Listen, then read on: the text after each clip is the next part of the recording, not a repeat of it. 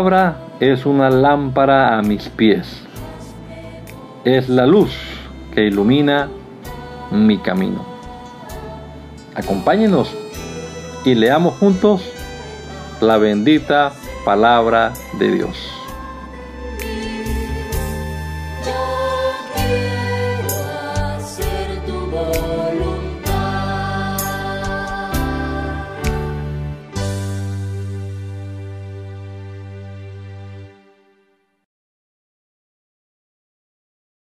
Gracias te damos, mi Dios bendito, por la vida y la salud que tenemos en este día.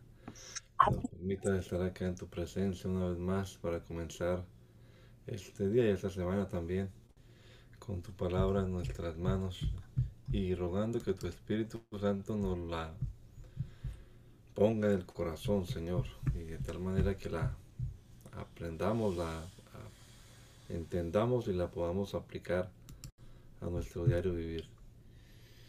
Rogamos sabiduría, Señor, en este rato que vamos a estar aquí con tu palabra en nuestras manos. Ilumínanos, Dios, se lo rogamos en el nombre poderoso de Jesucristo, nuestro Salvador. Amén. Amén. La palabra de Dios,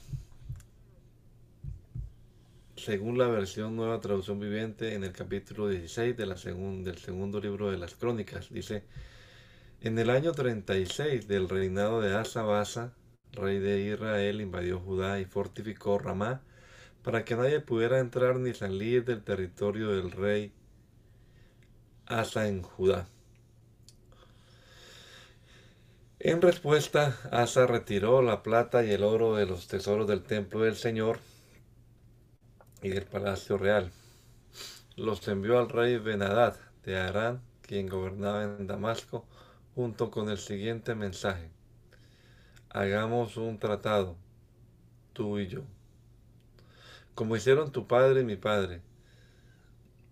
Mira, te envío plata y oro. Rompe el tratado con el rey Baasa de Israel para que me dejen paz. Benadad aceptó la propuesta del rey Asa y envió a los comandantes de su ejército a atacar las ciudades de Israel. Ellos conquistaron las ciudades de Ijón, Dan y Abed Met Maca y todas las ciudades de almacenamiento en Neftalí. Apenas Basa se enteró, Basa de Israel se enteró de lo que ocurría, abandonó el proyecto de fortificar Ramá y detuvo todo el trabajo. Entonces el rey Asa convocó a todos los hombres de Judá para que transportaran las piedras de construcción y la madera que Asa había usado para fortificar Ramá. Asa empleó esos mismos materiales para fortificar las ciudades de Geba y Mispa. En ese tiempo, Ananí el vidente fue a ver al rey Asa y le dijo, por cuanto pusiste tu confianza en el rey de Arán, en lugar de confiar en el Señor tu Dios, pediste perdiste la oportunidad de destruir al ejército del rey de Arán. ¿No recuerdas lo que les pasó a los etíopes y a los libios y a su enorme ejército junto con todos los carros de guerra y sus conductores? En ese tiempo confiaste en el Señor y Él los entregó en tus manos. Los ojos del Señor recorren toda la tierra para fortalecer a los que tienen el corazón totalmente comprometido con Él. ¿Qué necio has sido? De ahora en adelante estarás en guerra. Asa se enojó tanto con Anani por haberle dicho esto que lo echó en la cárcel y lo puso en el cepo. En ese tiempo, Asa también comenzó a oprimir a algunos de su pueblo. Los demás acontecimientos del reinado de Asa desde el principio hasta el fin están registrados en el libro de los reyes de Judá. En el año 39 de su reinado Asa contrajo una enfermedad grave en los pies a pesar de lo grave que era, no buscó la ayuda del Señor, sino que, se, que recurrió exclusivamente a los médicos. Así que murió en el año 41 de su reinado y lo enterraron en la tumba que había tallado para sí en la ciudad de David.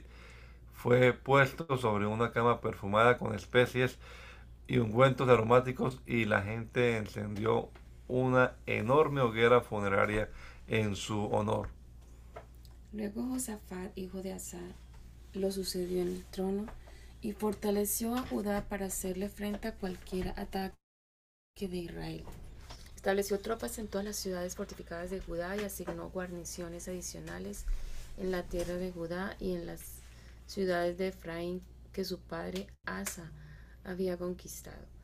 El Señor estaba con Josafat porque siguió el ejemplo de los primeros años de su padre y no rindió culto las imágenes de Baal.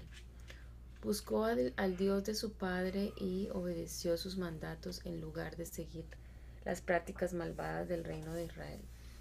Por eso el Señor estableció el dominio de Josafat sobre el reino de Judá. Todo el pueblo de Judá le llevaba regalos a Josafat, de modo que llegó a ser muy rico y gozó de gran estima. Estaba profundamente comprometido con los caminos del Señor Quitó en todo Judá los santuarios paganos y los postes dedicados a la diosa Acera. En el primer año de su reinado, Josafat envió a sus funcionarios a enseñar en todas las ciudades de Judá. Entre los funcionarios estaban Benjail, Abdías, Zacarías, Natanael y Micaías. Junto con ellos envió levitas, incluidos Semaías, Netanías, Zebadías, Asael, Semiramot, Jonatán, Adonías, Tobías y Tobodonías. También envió a los sacerdotes Elisama, Elisama y Joram. Llevaron copias del libro de la ley del Señor y recorrieron todas las ciudades de Judá, enseñando a la gente. Entonces el temor del Señor vino sobre todos los reinos vecinos para que ninguno de ellos quisiera declarar la guerra contra Josafat.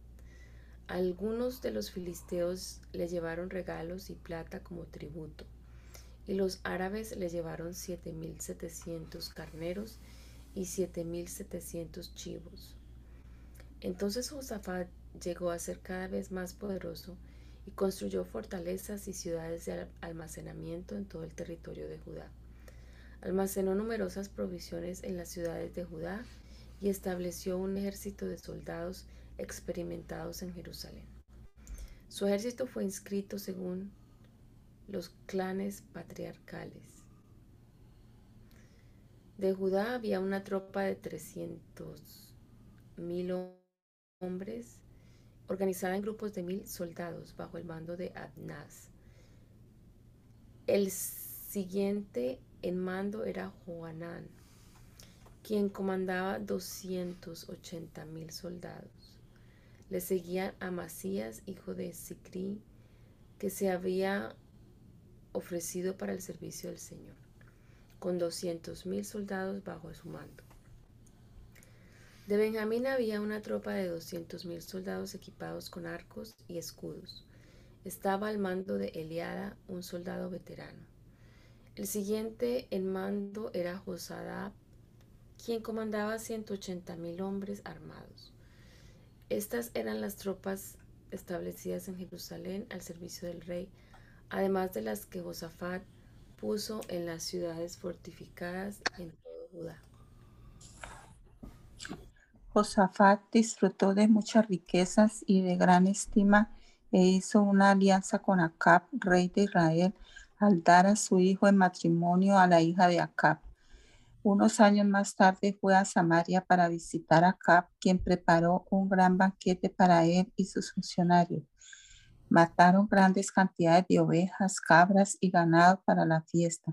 Después Acab persuadió a Josafat para que se uniera a él para recuperar Ramot de Galaad. ¿Irás conmigo contra Ramot de Galaad?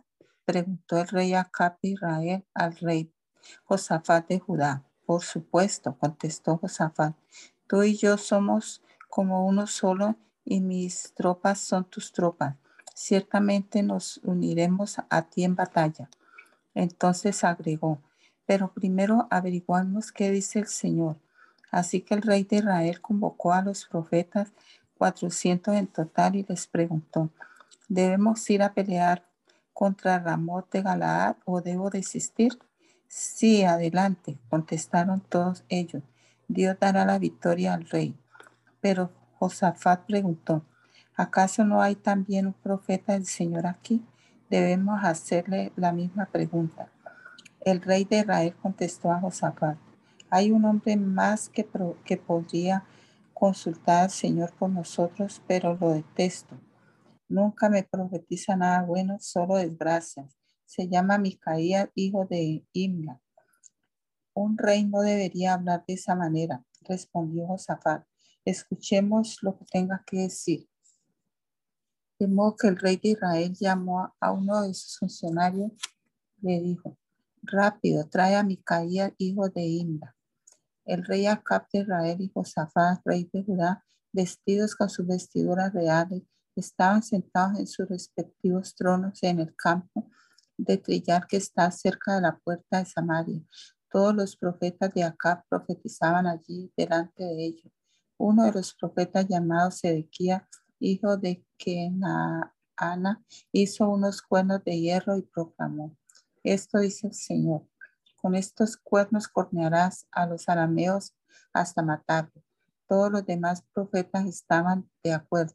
Sí, decían, sube a Ramón de Galaad y saldrá vencedor porque el Señor dará la victoria al rey. Mientras tanto, el mensajero que había ido a buscar a Micaía dijo, mira, todos los profetas le prometen victoria al rey. Ponte tú también de acuerdo con ellos y asegúrate, asegúrale que saldrá vencedor. Pero Micaía respondió, tan cierto como el Señor vive, solo diré lo que me diga, lo que me, lo que mi Dios diga. Cuando Micaías se presentó ante el rey Acab, le preguntó, Micaías, ¿debemos ir a pelear con Ramón de Galaad o debo desistir? Micaía le respondió con sarcasmo. Sí, sube y saldrás vencedor, tendrás la victoria sobre ellos. Pero el rey le respondió con dureza.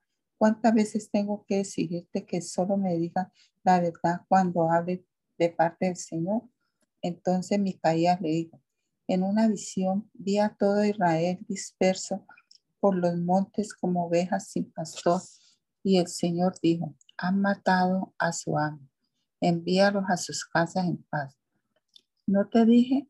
exclamó el rey de Israel a Josafat, nunca me profetiza otra cosa que desgracia. Micaías continuó diciendo, escucha lo que dice el Señor. Vi al Señor sentado en su trono rodeado de todos los ejércitos del cielo a su derecha y a su izquierda. Entonces el Señor dijo, ¿quién puede seducir al rey Acab de Israel para que vaya a pelear contra Ramón de Galaad y lo mate. Hubo muchas sugerencias hasta que finalmente un espíritu se acercó al Señor y dijo, yo puedo hacerlo. ¿Cómo lo harás? preguntó el Señor. El espíritu contestó, saldré e inspiraré a todos los profetas de acá para que hablen mentiras. Tendrá éxito, dijo el Señor. Adelante, hazlo. Así que, como ves, el Señor ha puesto un espíritu de mentira en la boca de tus profetas, porque el Señor ha dictado tu condena. Entonces Sedequías, hijo de Kenaana, se acercó a Micaías y le dio una bofetada. ¿Desde cuándo el espíritu del Señor salió de mí para hablarte a ti? Le reclamó y Micaías le contestó. Ya lo sabrás cuando estés tratando de esconderte en algún cuarto secreto. Arréstenlo, ordenó el rey de Israel. Llévenlo de regreso a Amón, el gobernador de la ciudad, y a mi hijo Joás. Denle la siguiente orden de parte del rey. Metan a ese hombre en la cárcel y no le den más que pan y agua hasta que yo regrese sano y salvo de la batalla. Pero Micaía respondió, si tú regresas a santo, eso significará que el Señor no habló por medio de mí. Entonces, dirigiéndose a los que estaban alrededor, agregó, todos ustedes tomen nota de mis palabras. Entonces Acab, rey de Israel, y Josafat, rey de Judá, dirigieron a sus ejércitos contra Ramón de Galaad. El rey de Israel dijo a Josafat, cuando entremos en la batalla, yo me disfrazaré para que nadie me reconozca, pero tú ponte tus vestiduras reales. Así que el rey de Israel se disfrazó y ambos entraron en la batalla. A su vez, el rey de Aram había dado las siguientes órdenes a sus comandantes de carros de guerra. Ataquen solamente al rey de Israel. No pierdan tiempo en nadie más. Entonces cuando los comandantes arameos de los carros vieron a Josafat en sus vestiduras reales, comenzaron a perseguirlo. Allí está el rey de Israel, gritaban, pero Josafat clamó y el Señor lo rescató. Dios lo ayudó apartando a sus atacantes de él. Tan pronto como los comandantes de los carros se dieron cuenta de que no era el rey de Israel, dejaron de perseguirlo. Sin embargo, un soldado arameo disparó una flecha al azar hacia las tropas israelitas e hirió al rey de Israel entre las uniones de su armadura. Da la vuelta y sácame de aquí, dijo Acab en entre quejas y gemidos al conductor del carro. Estoy gravemente herido. La escarnizada, escarnizada batalla se prolongó todo ese día. El rey de Israel se mantuvo erguido en su carro frente a los arameos. Por, por la tarde, justo cuando se ponía el sol, Acab murió. Cuando el rey Josafat de Judá regresó a salvo a Jerusalén, Jehú, hijo de Ananí, el vidente salió a recibirlo. ¿Por qué habrías de ayudar a los perversos y amar a los que odian al Señor? le preguntó al rey. Debido a lo que has hecho, el Señor está muy enojado contigo. Sin embargo, hay algo bueno en ti porque quitaste los postes dedicados a la diosa Acera por todo el territorio y has decidido buscar a Dios. Josafat vivía en Jerusalén, pero solía salir a visitar a su gente y recorría el territorio desde Beerseba hasta la zona montañosa de Efraín para animar al pueblo a que volviera al Señor, Dios de sus antepasados. Nombró jueces en las ciudades fortificadas por toda la nación y les dijo, Piensen siempre con cuidado antes de pronunciar juicio. Recuerden que no juzgan para agradar a la gente, sino para agradar al Señor. Él estará con ustedes cuando entreguen el veredicto para cada caso. Teman al Señor y juzguen con integridad, porque el Señor nuestro Dios no tolera que se tuerza la justicia ni que se muestre parcialidad ni que se acepte el soborno. En Jerusalén, Josafat nombró a algunos de los levitas, de los sacerdotes y de los jefes de clanes de Israel para que sirvieran como jueces en casos relacionados con las ordenanzas del Señor y en los conflictos civiles. Estas fueron las instrucciones que les dio. Ustedes deben actuar siempre con el temor del Señor con fidelidad y con un corazón íntegro. Cada vez que les llegue un caso de sus compatriotas que viven en sus ciudades distantes, ya sea de asesinato o de alguna otra violación de las leyes, los mandatos, los decretos y las ordenanzas de Dios deben advertirles que no pequen contra el Señor para que no se enoje con ustedes ni con ellos. Procedan así y no serán culpables. Amarías, el sumo sacerdote, tendrá la última palabra en todos los casos que tengan que ver con el Señor. Zebadías, hijo de Ismael, jefe de la tribu de Judá, tendrá la última palabra en todos los casos civiles. Los levitas los ayudarán a asegurarse de que se haga justicia anímense y cumplan con sus deberes y que el Señor esté con ustedes los que, los que hacen lo correcto. Después de esto, los ejércitos de los moabitas y de los amonitas y algunos meunitas le declararon la guerra a Josafat.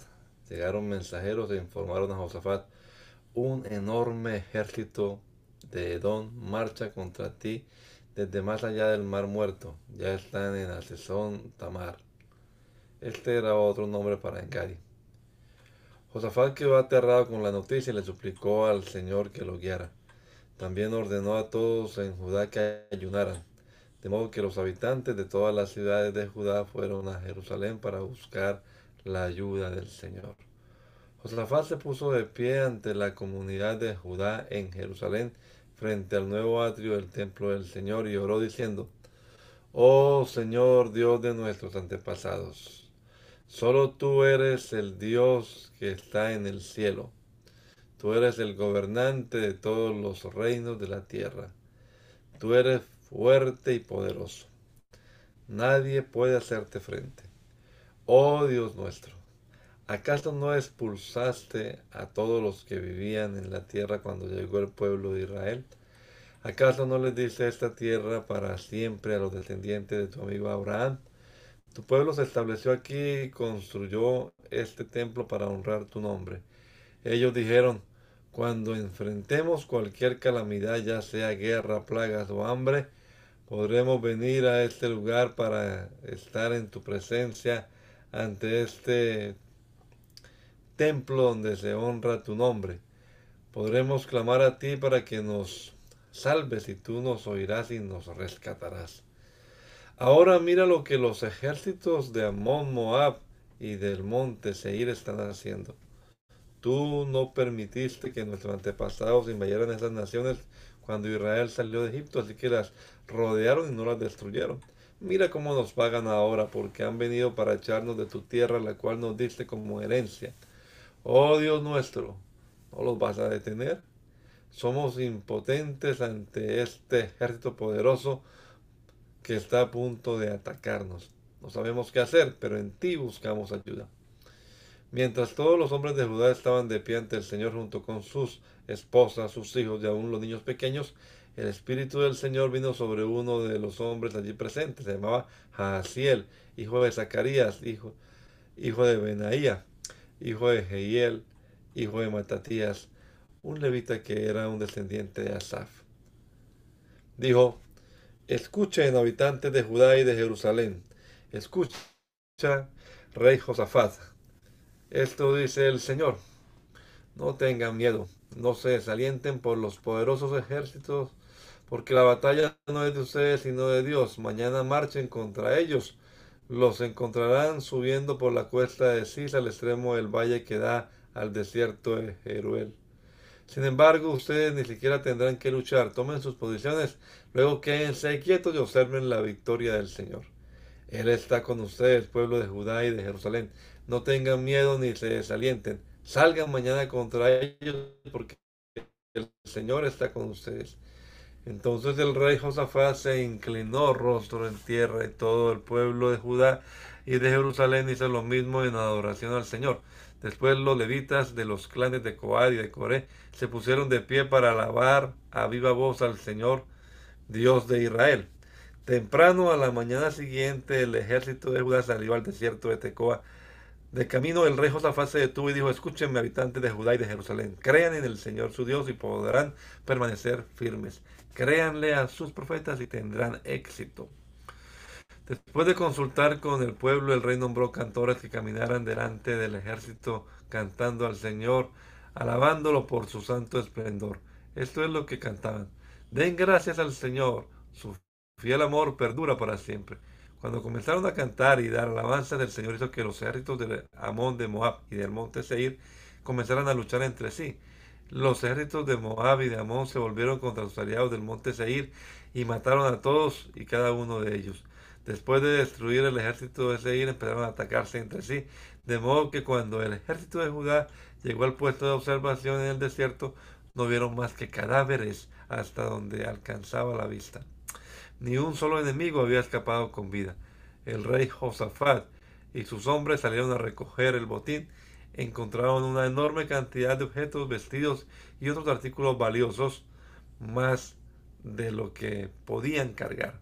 Había tanto botín que le llevó tres días solo para juntarlo. Al cuarto día se reunieron en el Valle de la Bendición, el cual recibió ese nombre aquel día porque allí el pueblo alabó y agradeció al Señor. Aún se conoce como el Valle de la Bendición hasta el día de hoy. Luego todos los hombres volvieron a Jerusalén con Josafat a la cabeza, rebosando de alegría porque el Señor les había dado la victoria sobre sus enemigos. entraron a Jerusalén al son de arpas, liras y trompetas, y se dirigieron al templo del Señor. Cuando todos los reinos vecinos oyeron que el Señor mismo había luchado contra los enemigos de Israel, el temor de Dios se apoderó de ellos. Así que el reino de Josafat tuvo paz porque su Dios le había dado descanso por todo el territorio. De manera que Josafat gobernó la tierra de Judá.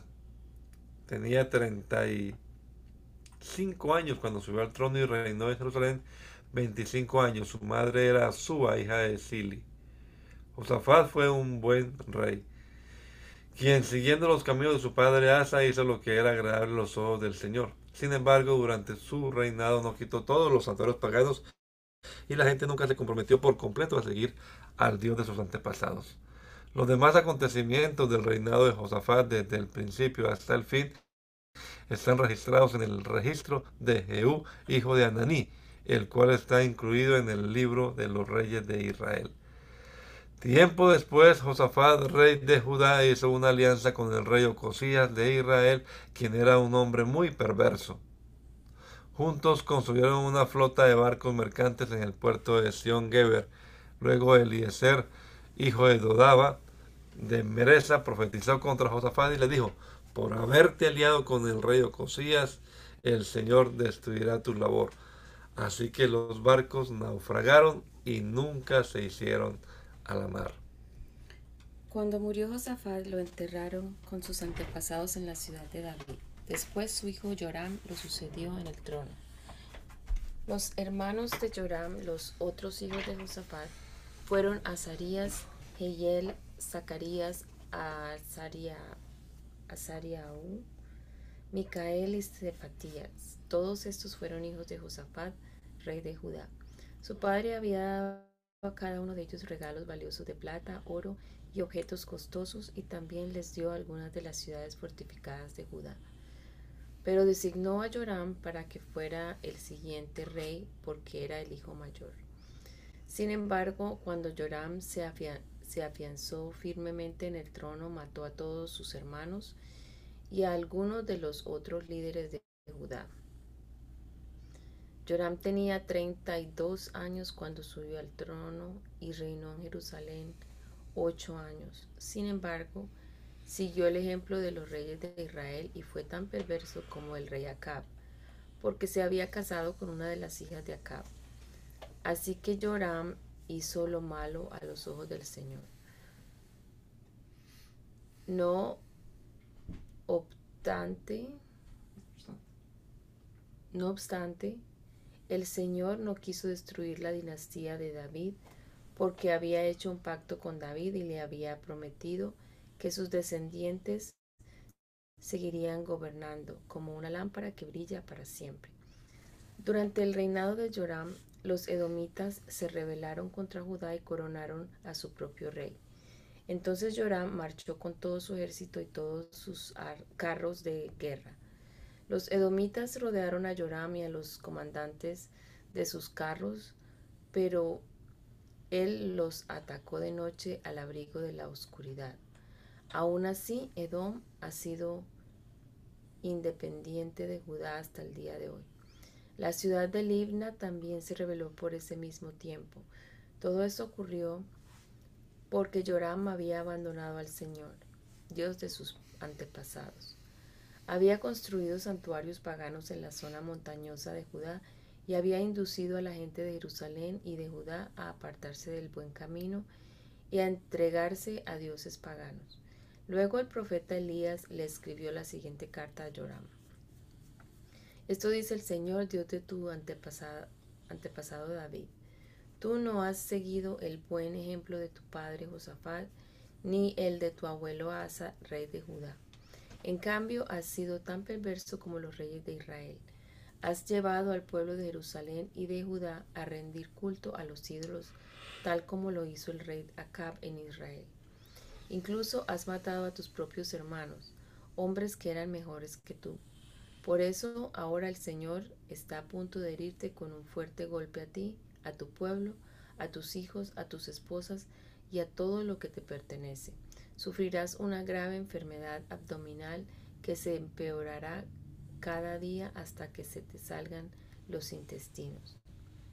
Después el Señor incitó a los filisteos y a los árabes, pueblos que vivían cerca de los etíopes, para que atacaran a Joram. Marcharon contra Judá, derribaron sus defensas y se llevaron todo lo que había de valor en el palacio real, incluso a los hijos y a las esposas del rey.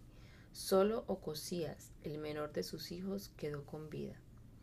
Después de todo esto, el Señor afligió a Joram con una grave enfermedad intestinal. Cada día empeoraba, y al cabo de dos años se le salieron los intestinos por causa de la enfermedad y murió con terribles dolores. Su pueblo no hizo una gran hoguera funeraria para honrarlo, como se había hecho con sus antepasados. Joram tenía 32 años cuando subió al trono y reinó en Jerusalén ocho años. Nadie sintió pena cuando murió. Lo enterraron en la ciudad de David, pero no en el cementerio de los reyes. Entonces el pueblo de Jerusalén proclamó como siguiente rey a Ocosía, hijo menor de Joram, ya que bandas saqueadoras que llegaron con los árabes habían matado a todos los hijos mayores. Por eso Ocosías, hijo de Joram, reinó sobre Judá. Ocosías tenía 22 años cuando subió al trono y reinó en Jerusalén un año. Su madre se llamaba Atalía y era nieta del rey Omri. Ocosías también siguió el mal ejemplo de la familia del rey Acab, porque su madre lo animaba a hacer lo malo. Hizo lo malo a los ojos del Señor, igual que la familia de Acab. Los parientes de Acab incluso llegaron a ser asesores de Ocosías después de la muerte de su padre y lo llevaron a la ruina. Siguiendo su mal consejo, Ocosías se unió a Joram, hijo del rey Acab de Israel, en su guerra contra el rey Asael de Aram en Ramot de Galaad. Cuando los arameos hirieron a Joram en la batalla, él regresó a Jezreel para recuperarse de las heridas que había recibido de Ramón en Ramot. Como Joram estaba herido, el rey Ocosías de Judá fue a visitarlo a Jezreel. Ahora bien, Dios había decidido que esta visita sería la ruina de Ocosías. Mientras estaba allí, Ocosías salió con Joram para encontrarse con Jehú, nieto de Nipsi, a quien el Señor había designado para destruir la dinastía de Acab. Mientras Jehú llevaba a cabo el juicio contra la familia de Acab, por casualidad se encontró con algunos de los funcionarios de Judá y con parientes de Ocosías que viajaban con él. Entonces Jehú los mató a todos. Luego los hombres de Jehú buscaron a Ocosías y lo encontraron escondido en la ciudad de Samaria. Lo llevaron ante Jehú, quien lo mató. Ocosías recibió un entierro digno porque la gente decía, era el nieto de Josafat, un hombre que buscó al Señor con todo el corazón. Pero ninguno de los sobrevivientes de la familia de Ocosías estaba en condiciones de gobernar el reino. Cuando Atalía, la madre del rey Ocosías de Judá, supo que su hijo había muerto, comenzó a aniquilar al resto de la familia real de Judá. Pero Josaba, hermana de Ocosías e hija del rey Joram, tomó a Joás, el hijo más pequeño de Ocosías, y lo rescató de entre los demás hijos del rey que estaban a punto de ser ejecutados. Josaba puso a Joás con su nodriza en un dormitorio. De esa manera, Josaba, esposa del sacerdote Joyada y hermana de Ocosía, escondió al niño para que Atalía no pudiera asesinarlo. Joás permaneció escondido en el templo de Dios durante seis años mientras Atalía gobernaba el país. En el séptimo año del reinado de Atalía, el sacerdote Joaída decidió actuar.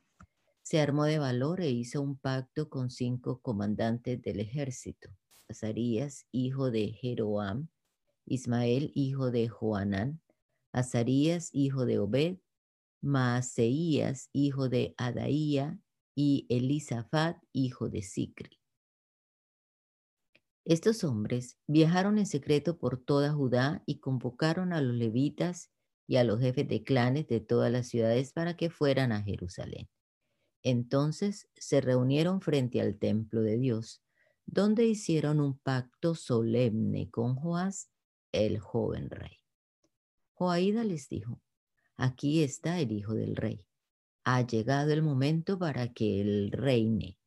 El Señor prometió que un descendiente de David sería nuestro rey. Tienen que hacer lo siguiente. Cuando ustedes, sacerdotes y levitas, empiecen el turno el día de descanso, una tercera parte de ustedes servirán como porteros. La otra tercera parte irá hasta el Palacio Real y la otra tercera parte estará en la puerta de los cimientos. Todos los demás deberán quedarse en los atrios del templo del Señor. Recuerden, solo los sacerdotes y los levitas de turno pueden entrar al templo del Señor porque han sido separados como santos. El resto del pueblo deberá obedecer las instrucciones del Señor y permanecer fuera. Ustedes levitas formen una escolta alrededor del rey y tengan sus armas en la mano. Maten a cualquiera que intente entrar al templo. Quédense junto al rey, vaya donde vaya. De manera que los levitas y todo el pueblo de Judá hicieron todo tal como el sacerdote Joaída les había ordenado. Los comandantes se encargaron de los hombres que se presentaban para su turno ese día de descanso, así como los que terminaban el suyo. El sacerdote Joaída no permitió que ninguno se fuera a su casa después de haber terminado su turno. Luego Joaída dio a los comandantes las lanzas y los escudos grandes y pequeños que habían pertenecido al rey David y estaban guardados en el templo de Dios. Ubicó a todos los hombres alrededor del rey con sus armas listas. Formaron una hilera desde el lado sur del templo hasta el lado norte y alrededor del altar.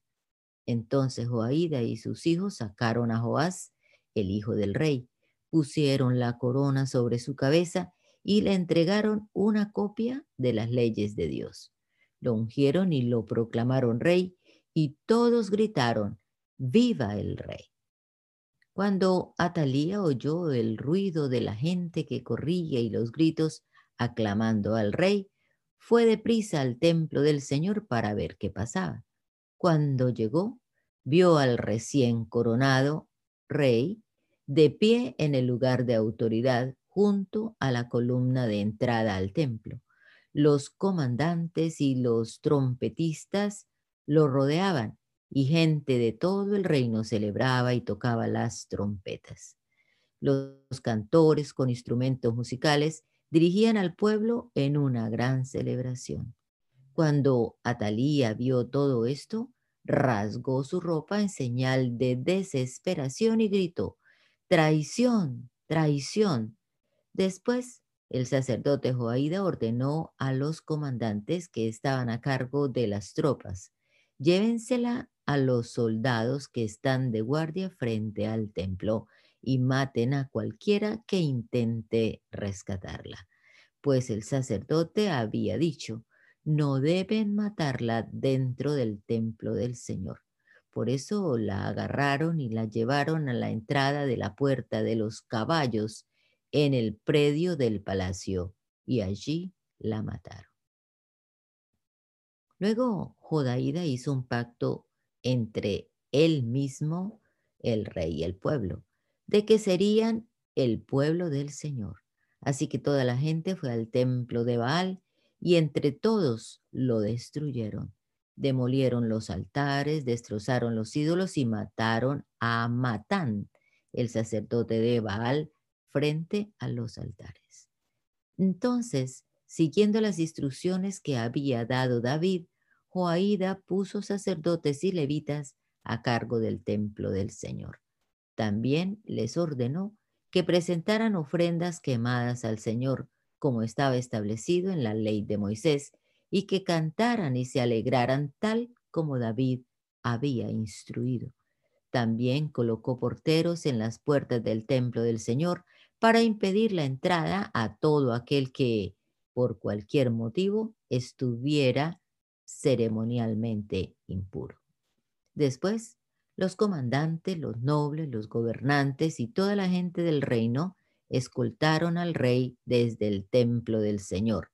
Pasaron por la puerta superior, entraron al palacio y sentaron al rey en el trono real. Toda la gente del reino se alegró y la ciudad estaba tranquila porque Atalía había sido ejecutada. Joás tenía siete años de edad cuando subió al trono y reinó en Jerusalén 40 años.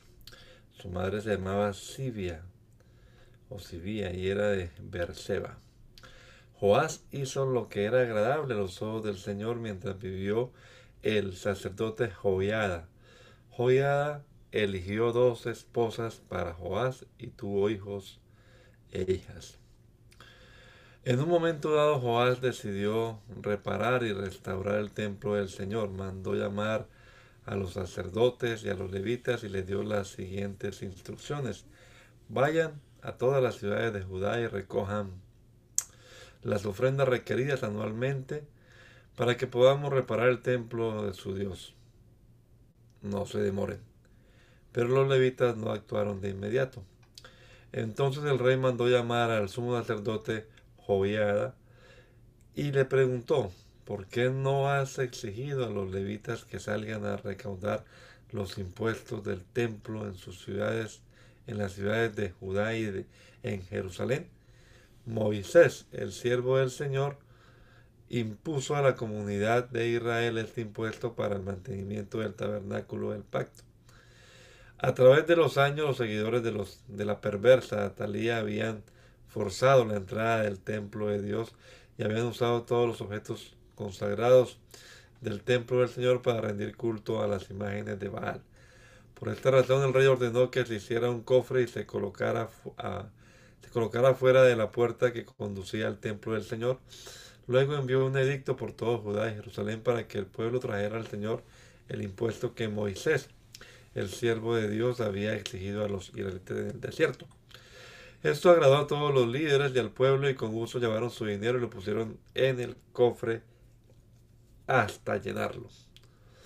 Cada vez que el cofre se llenaba, los levitas lo, lo llevaban a los funcionarios del rey y entonces se presentaba al secretario de la corte y a un oficial del sumo sacerdote para vaciar el cofre y luego llevarlo de regreso al templo. Así fue día tras día, por lo tanto se recogió una gran cantidad de dinero. El rey y Joyada entregaban el dinero a los supervisores de la construcción, quienes contrataron albañiles y carpinteros para restaurar el templo del Señor. También contrataron herreros que hicieron objetos de hierro y de bronce para el templo del Señor. Los hombres que estaban a cargo de la restauración trabajaron arduamente y la obra siguió progresando. Restauraron el templo de Dios de acuerdo con el diseño original y lo reforzaron. Cuando terminaron con todas las reparaciones, llevaron el dinero que sobró al rey y a Joiada, este dinero se utilizó para hacer diversos objetos para el templo del Señor, objetos para los servicios de adoración y para las ofrendas quemadas, entre ellos cucharones y otros objetos hechos de oro y de plata. Mientras vivió el sacerdote Joiada, continuamente sacrificaban ofrendas quemadas en el templo del Señor. Joiada vivió hasta una edad muy avanzada y finalmente murió a los 130 años. Lo enterraron con los reyes en la ciudad de David porque había hecho mucho bien en Israel para Dios y su templo. Después de la muerte de Joiada, los líderes de Judá fueron y se inclinaron ante el rey Joás y lo persuadieron para escuchar, que escuchara sus consejos. Decidieron abandonar el templo del Señor, Dios de sus antepasados, y en cambio rindieron culto a ídolos de los postes dedicados a la diosa Acera. A causa de este pecado, el enojo divino cayó sobre Judá y Jerusalén. Sin embargo, el Señor envió profetas para que el pueblo se volviera a él. Los profetas advirtieron al pueblo, pero aún así ellos no quisieron escuchar. Entonces el Espíritu de Dios vino sobre Zacarías, hijo de Joiada, el sacerdote. Se puso de pie delante del pueblo y dijo, Esto dice Dios. ¿Por qué desobedecen los mandatos del Señor e impiden su propia prosperidad? Ustedes han abandonado al Señor y ahora Él los ha abandonado a ustedes. Entonces los líderes tramaron matar a Zacarías y el rey Joás ordenó que lo mataran a pedradas en el atrio del templo del Señor. Así fue como el rey Joás pagó a Joyada por su lealtad. Mató a su hijo. Las últimas palabras de Zacarías al morir fueron, que el Señor vea lo que ellos hacen y vengue mi muerte. En la primavera de ese año el ejército arameo marchó contra Joás, invadieron a Judá y a Jerusalén y mataron a todos los líderes de la nación. Luego invadieron, enviaron todo el botín a su rey en Damasco. Aunque los arameos atacaron con solo un ejército pequeño, el Señor los ayudó a vencer al ejército mucho más grande de Judá. El pueblo de Judá había abandonado al Señor Dios de sus antepasados y por eso a cabo, se llevó a cabo juicio sobre Joás. Los arameos se retiraron y dejaron a Joás gravemente herido, pero sus propios oficiales conspiraron para matarlo por haber asesinado al hijo de Joyada, el sacerdote. Lo asesinaron mientras estaba en su cama. Luego lo enterraron en la ciudad de David, pero no en el cementerio de los reyes. Los, los asesinos eran Josacar, hijo de una mujer amonita llamada Simeat, y Josabé, Josabat, hijo de una mujer moabita llamada Somer. El relato sobre los hijos de Jehová, las profecías acerca de él y el registro de la restauración del templo de Dios están escritos en el comentario sobre el libro de los reyes. Su hijo Amasías lo sucedió en el trono. Amasías tenía 25 años cuando subió al trono y reinó en Jerusalén 29 años. Su madre se llamaba Joadín y era de Jerusalén. Amasías hizo lo que era agradable a los ojos del Señor pero no de todo corazón. Cuando Amasías se afianzó en el trono, ejecutó a los oficiales que habían asesinado a su padre. Sin embargo, no mató a los hijos de los asesinos porque obedeció el mandato del Señor que Moisés había escrito en el libro de la ley. Los padres no tienen que morir por los pecados de sus hijos, ni los hijos deben morir por los pecados de sus padres. Los que merezcan la muerte serán ejecutados por sus propios delitos. Después Amasías organizó al ejército y designó generales y capitanes para todo Judá y Benjamín. Hizo un censo y descubrió que tenía un ejército de trescientos mil soldados selectos, hombres de 20 años o más, todos entrenados en el uso de la lanza y el escudo. También pagó alrededor de 3.400 kilos de plata para contratar de Israel 100.000 hombres de guerra con experiencia. Entonces un hombre de Dios se presentó ante él y le dijo, Su Majestad, no contrate tropas de Israel, porque el Señor no está con Israel. Él no ayudará a esa gente de Efraín. Si usted permite que ellos vayan a la batalla junto con sus tropas, ustedes serán derrotados por el enemigo sin importar qué tan bien peleen. Dios los derribará porque Él tiene el poder para ayudarlos o para hacerlos tropezar. Amasías le preguntó al hombre de Dios, pero ¿qué de toda esa plata que pagué para contratar al ejército de Israel? El hombre de Dios le, el hombre de Dios contestó, el Señor puede darle a usted mucho más que eso. Así que Amasías dio de baja a las tropas que había contratado y las envió de regreso a Efraín. En consecuencia, se enojaron con Judá y regresaron enfurecidos a sus casas. Luego Amasías se armó de valor y dirigió a su ejército al valle de, la Sal, donde mataron a diez mil soldados edomitas de Seir. Capturaron a otros diez mil, los llevaron hasta el borde de un precipicio y desde allí los despeñaron. Al caer sobre las rocas abajo se hicieron pedazos. Mientras tanto, las tropas contratadas que Amasías había enviado de regreso hicieron incursiones en varias ciudades de Judá, entre Samaria y Bet Orón, mataron a tres mil personas y se llevaron un gran botín. Cuando el rey Amasías regresó de masacrar a los edomitas, Trajo consigo los ídolos que le había quitado a la gente de Seir. Los puso como sus propios dioses, se inclinó ante ellos y les ofreció sacrificios. Esto hizo enojar mucho al Señor, quien le envió un profeta para que le preguntara, ¿por qué acudes a dioses que ni siquiera pudieron salvar a su propio pueblo de tu mano? Pero el rey lo interrumpió y le dijo, ¿desde cuándo te nombré consejero del rey? Cállate antes de que te mande, te mande matar. El profeta no insistió más, pero hizo esta advertencia. Yo sé que Dios ha decidido destruirte porque has hecho esto y te negaste a aceptar mi consejo. Después de consultar con, con sus consejeros, el rey Amasías de Judá envió a Joás, rey de Israel, hijo de Joacás y nieto de Jehú, el siguiente desafío. Ven y enfréntate conmigo en batalla. Entonces el rey Joás de Israel respondió a Amasías, rey de Judá, con el siguiente relato. En las montañas del Líbano un cardo le envió un mensaje a un poderoso cedro. Entrega a tu hija en matrimonio a mi hijo. Pero en este momento un animal, pero en ese momento un animal salvaje del Líbano pasó por allí, pisó el cardo y lo aplastó. Tú dices, he derrotado a Edom, y estás muy orgulloso de eso, pero mi consejo es que te quedes en casa. ¿Para qué causar problemas que solo te traerán calamidad a ti y al pueblo de Judá? Sin embargo, Amasías no le hizo caso, porque Dios estaba decidido a destruirlo por haber recurrido a los dioses de Edom. Entonces Joás, rey de Israel, movilizó a su ejército contra Amasías, rey de Judá, los dos ejércitos se pusieron en pie de guerra en Bet-Semes, en Judá. El ejército de Israel venció de manera aplastante a Judá, y sus soldados se dispersaron y huyeron a sus casas. En Bet-Semes, el rey Joás de Israel capturó a Amasías, rey de Judá, hijo de Joás y nieto de Ocosías. Después lo llevó a Jerusalén, donde demolió 180 metros de la muralla de la ciudad desde la puerta de Efraín hasta la puerta de la esquina.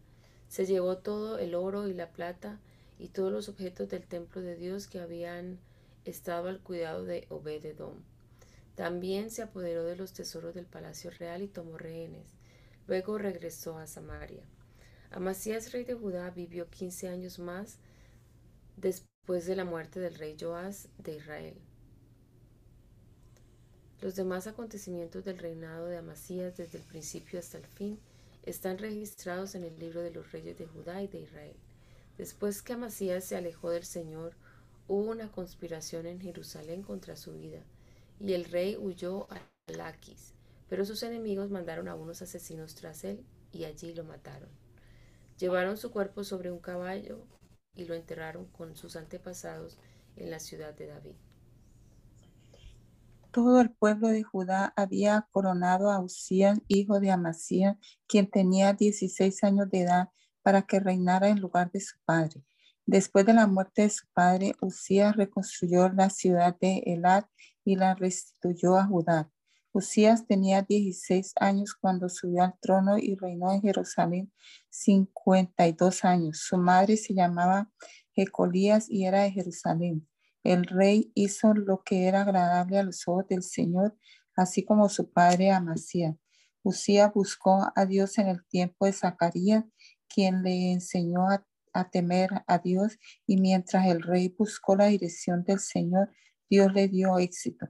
Usía declaró la guerra a los filisteos y derribó las murallas de Gad, Jabnia y Asdod. Luego construyó nuevas ciudades en la región de Atod y en otras partes de Filistea.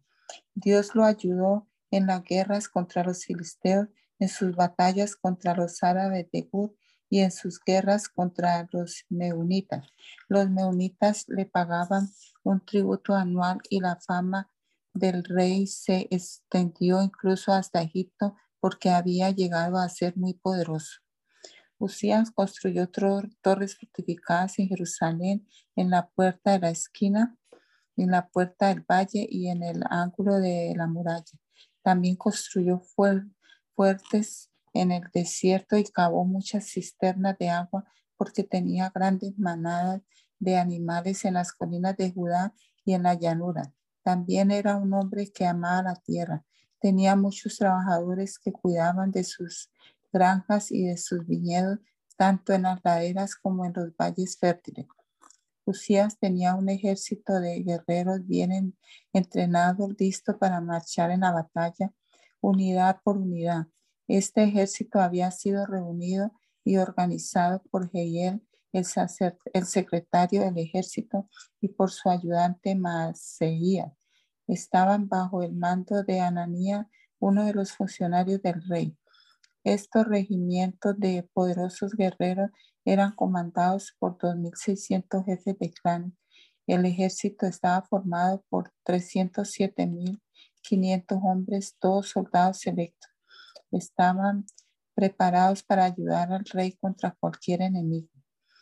Usías proveyó a todo el ejército de escudos, lanzas, cascos, cotas de malla, arcos y piedras para ondas. También edificó estructuras sobre las murallas de Jerusalén diseñadas por expertos para proteger a los que disparaban flechas y lanzas grandes y lanzaban grandes piedras desde las torres y las esquinas de la muralla. Su fama se extendió por todas partes porque llegó porque el Señor le, dio maravillosa ayuda y llegó a ser muy poderoso. Pero cuando llegó a ser poderoso, Usías también se volvió orgulloso, lo cual resultó en su ruina. Pecó contra el Señor su Dios cuando entró al santuario del templo del Señor y personalmente quemó incienso sobre el altar del incienso. Azaría, el sumo sacerdote, fue traer junto con ochenta sacerdotes del Señor, todos ellos hombres valientes, enfrentaron al rey Usía y le dijeron, no es a usted, Usía, a quien corresponde quemar incienso al Señor. Eso es función exclusiva de los sacerdotes, los descendientes de Aarón, los cuales son apartados para este servicio. Salga del santuario porque ha pecado. El Señor Dios no le honrará por esto. Usías, que tenía en sus manos un recipiente para quemar incienso, se puso furioso y mientras expresaba su rabia contra los sacerdotes ante el altar del incienso en el templo del Señor, de pronto le brotó lepra en la frente. Cuando Azarías, el sumo sacerdote, y los demás sacerdotes vieron la lepra, lo sacaron del templo a toda prisa el propio rey estaba ansioso por salir porque el Señor lo había herido. De modo que el rey Usías tuvo lepra hasta el día de su muerte. Vivió aislado en una casa aparte porque fue excluido del templo del Señor. Su hijo Jotam quedó encargado del, palacio real y él gobernaba a los habitantes del reino. Los demás acontecimientos del reinado de desde el principio hasta el fin, están registrados por el profeta Isaías, hijo de Amor. Cuando Usías murió, lo enterraron con su antepasado. Su tumba estaba en un cementerio cercano que pertenecía a los reyes porque el pueblo decía, tenía lepra. Su hijo Jotam lo sucedió en el trono. Jotam tenía 25 años cuando subió al trono y reinó en Jerusalén 16 años. Su madre se llamaba Jerusa y era hija de Sadoc. Jotam hizo lo que era agradable a los ojos del Señor, hizo todo lo que había hecho su padre Usías. Solo que Jotam no pecó porque no entró en el templo del Señor, pero el pueblo continuó con sus prácticas corruptas. Jotam reconstruyó la puerta superior del templo del Señor también hizo extensas reparaciones en la muralla en el monte de Ofel. Edificó ciudades en la zona montañosa de Judá y construyó fortalezas y torres en las zonas boscosas. Jotam entró en guerra contra los amonitas y los venció. Durante los tres años siguientes recibió de ellos un triunfo, un tributo anual de 3.400 kilos de plata, 2 millones 200 mil kilos de trigo y 2 millones 200 mil kilos de cebada. El rey Jotam Llegó a ser muy poderoso porque procuró vivir en obediencia al Señor su Dios. Los demás acontecimientos del reinado de Jotán, incluida todas sus guerras y demás actividades, están registradas en el libro de los reyes de Israel y de Judá.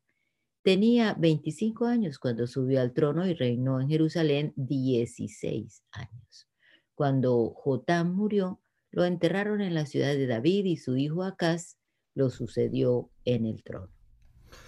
Acaz tenía 20 años cuando subió al trono y reinó en Jerusalén 16 años.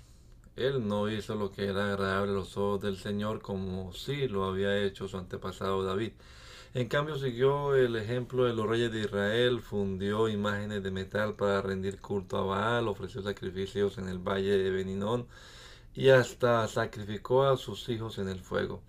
De esta manera siguió las prácticas detestables de las naciones paganas que el Señor había expulsado de la tierra al paso de los israelitas. Ofreció sacrificios y quemó incienso en los santuarios paganos, en las colinas y debajo de todo árbol frondoso.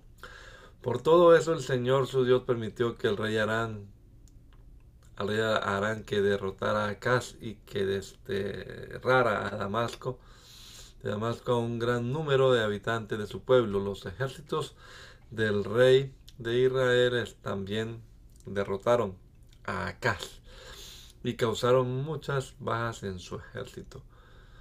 En un solo día, Peca, hijo de Remalías y rey de Israel, mató a ciento veinte mil soldados de Judá, todos ellos guerreros con experiencia, porque habían abandonado al Señor, Dios de sus antepasados. Luego Sicri, un guerrero de Efraín, mató a Maseías, el hijo del rey, a Asricam, el comandante del palacio del rey, a Elcana, el segundo en autoridad después del rey. Los ejércitos de Israel capturaron a mujeres y niños de, de Judá, un total de 200.000. También tomaron un enorme botín y se llevaron y se lo llevaron a Samaria. Ahora bien, un profeta del Señor llamado Obed estaba allí en Samaria cuando el ejército de Israel volvía. Salió al encuentro y dijo, el Señor Dios de sus antepasados estaba enojado con Judá y por eso les permitió derrotarlos. Pero ustedes se han excedido, los han matado sin compasión y todo el cielo está perturbado. Ahora planean hacer esclavos a esa gente de Judá y de Jerusalén. ¿Y qué de sus propios pecados contra el Señor su Dios? Escúchenme y devuelvan a los prisioneros que han tomado porque son sus propios parientes. Tengan cuidado porque ahora la ira feroz del Señor se ha vuelto contra ustedes. Entonces algunos líderes de Israel, Azarías hijo de Joanán, Berequías hijo de Mesilemot, Ezequías, hijo de Salún de y Amasa, hijo de Adlai, estuvieron de acuerdo con esto y se enfrentaron a los hombres que regresaban de la batalla.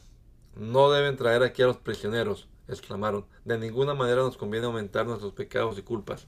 Nuestra culpa ya es muy grande y la ira feroz del Señor se ha vuelto contra Israel. Entonces los guerreros pusieron en libertad a los prisioneros y entregaron el botín en presencia de los líderes y de todo el pueblo.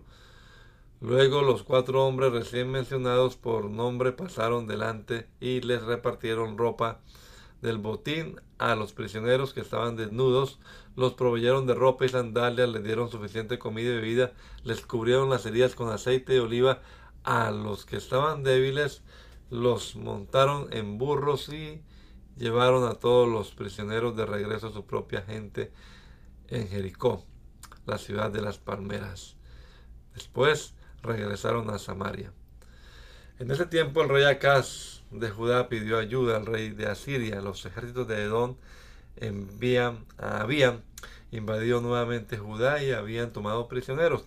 Por su parte, los filisteos habían asaltado las ciudades de Judá sitiadas en las colinas y en el Negev.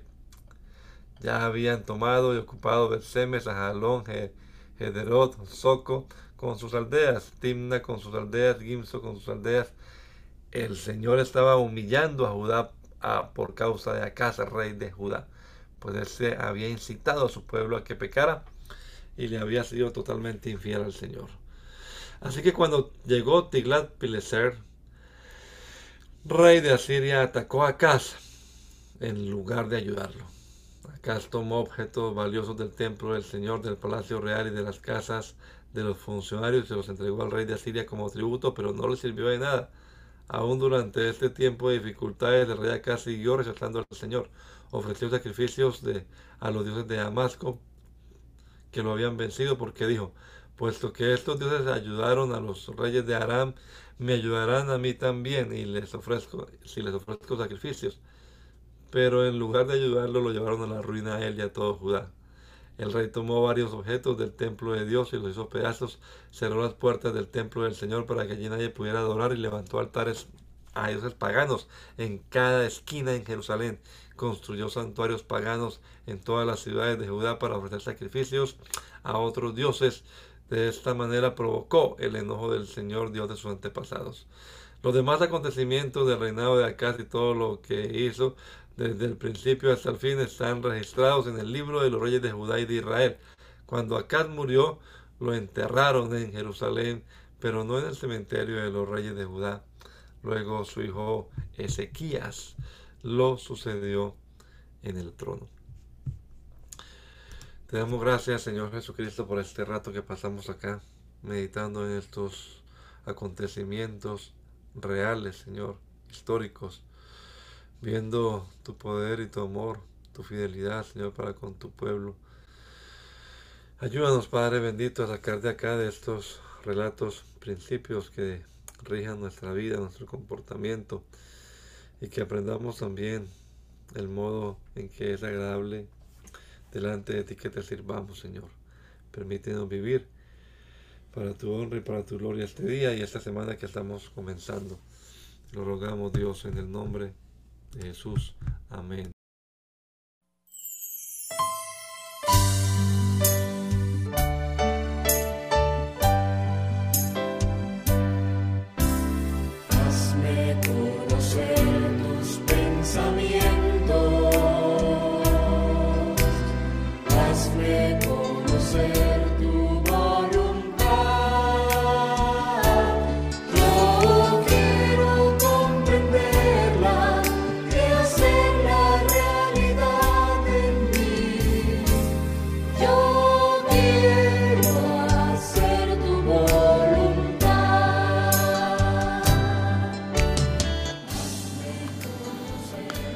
El mandamiento es lámpara y la enseñanza es luz.